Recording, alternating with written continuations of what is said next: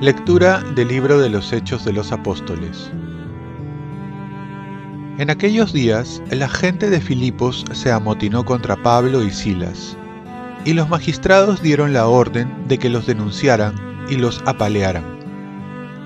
Después de molerlos a palos, los metieron en la cárcel, encargando al carcelero que los vigilara bien. Según la orden recibida, los metió en el calabozo y les sujetó los pies en el cepo a eso de medianoche, Pablo y Silas oraban cantando himnos a Dios. Los otros presos escuchaban. De repente, se produjo un terremoto tan violento que temblaron los cimientos de la cárcel. Las puertas se abrieron de golpe y a todos se les soltaron las cadenas.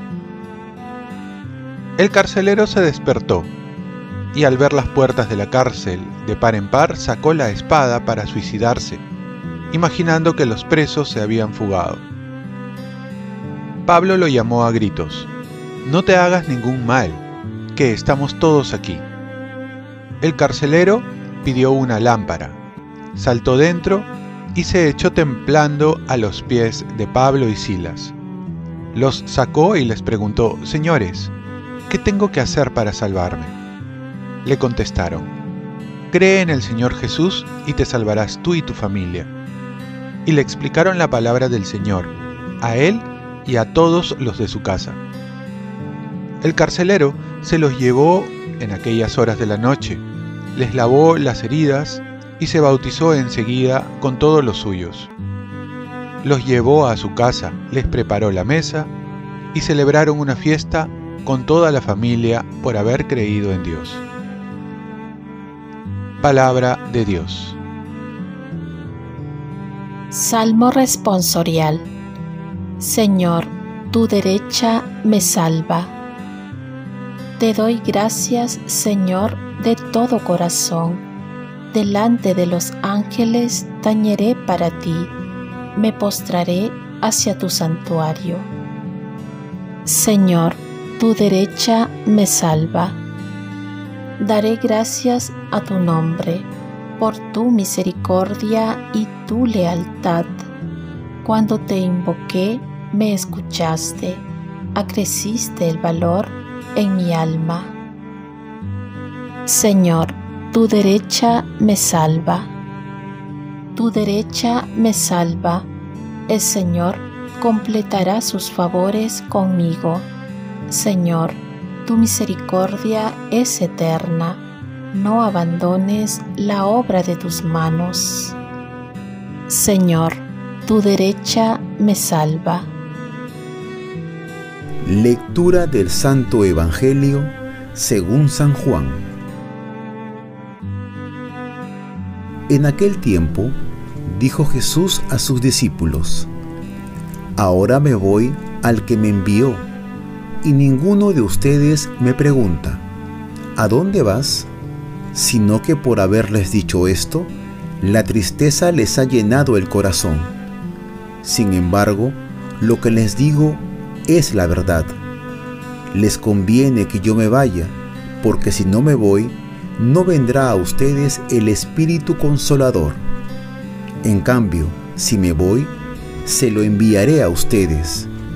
Y cuando Él venga, convencerá al mundo en lo referente al pecado, a la justicia y a la condena. En lo referente al pecado, porque no creen en mí.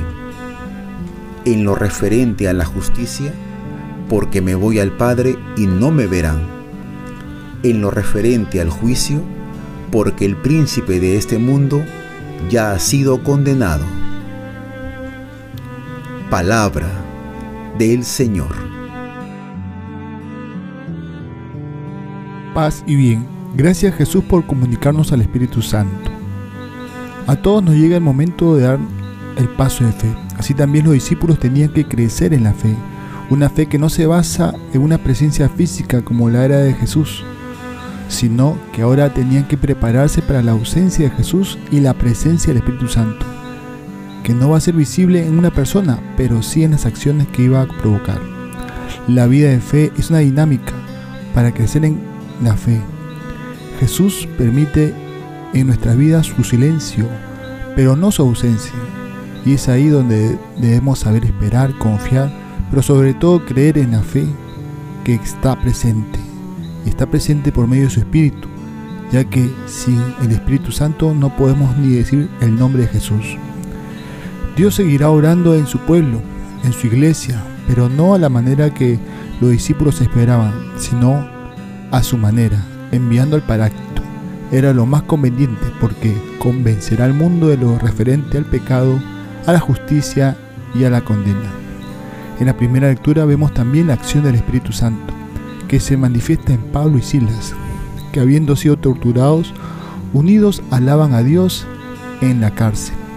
La alegría de sufrir por el Señor, de ver nuestros padecimientos como medio de salvación, no lo puede dar el razonamiento, sino la gracia que nos trae el Espíritu Santo. Y no solo ello, sino que también logran la conversión del carcelero y su familia, que es también obra del Espíritu Santo que nos lleva a Dios mediante la conversión y la santificación. Propósito. Esperaré con más devoción al Espíritu Santo. Oremos. Señor, te agradezco por enviar el Espíritu Santo y también por todas las pruebas que permites, aunque a veces sienta tu ausencia, concédeme la fe, la gracia de crecer en la fe para tenerte presente en todo momento. Ofrezcamos nuestro día. Dios Padre nuestro, yo te ofrezco toda mi jornada, en unión con el corazón de tu Hijo Jesucristo, que sigue ofreciéndose a ti en Eucaristía para la salvación del mundo.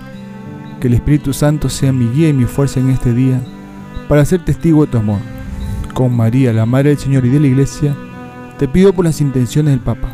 Con San José Obrero, te encomiendo mi trabajo y mis actividades de hoy para que se haga en mí tu voluntad. Y la bendición de Dios Todopoderoso, Padre, Hijo y Espíritu Santo, descienda sobre ti.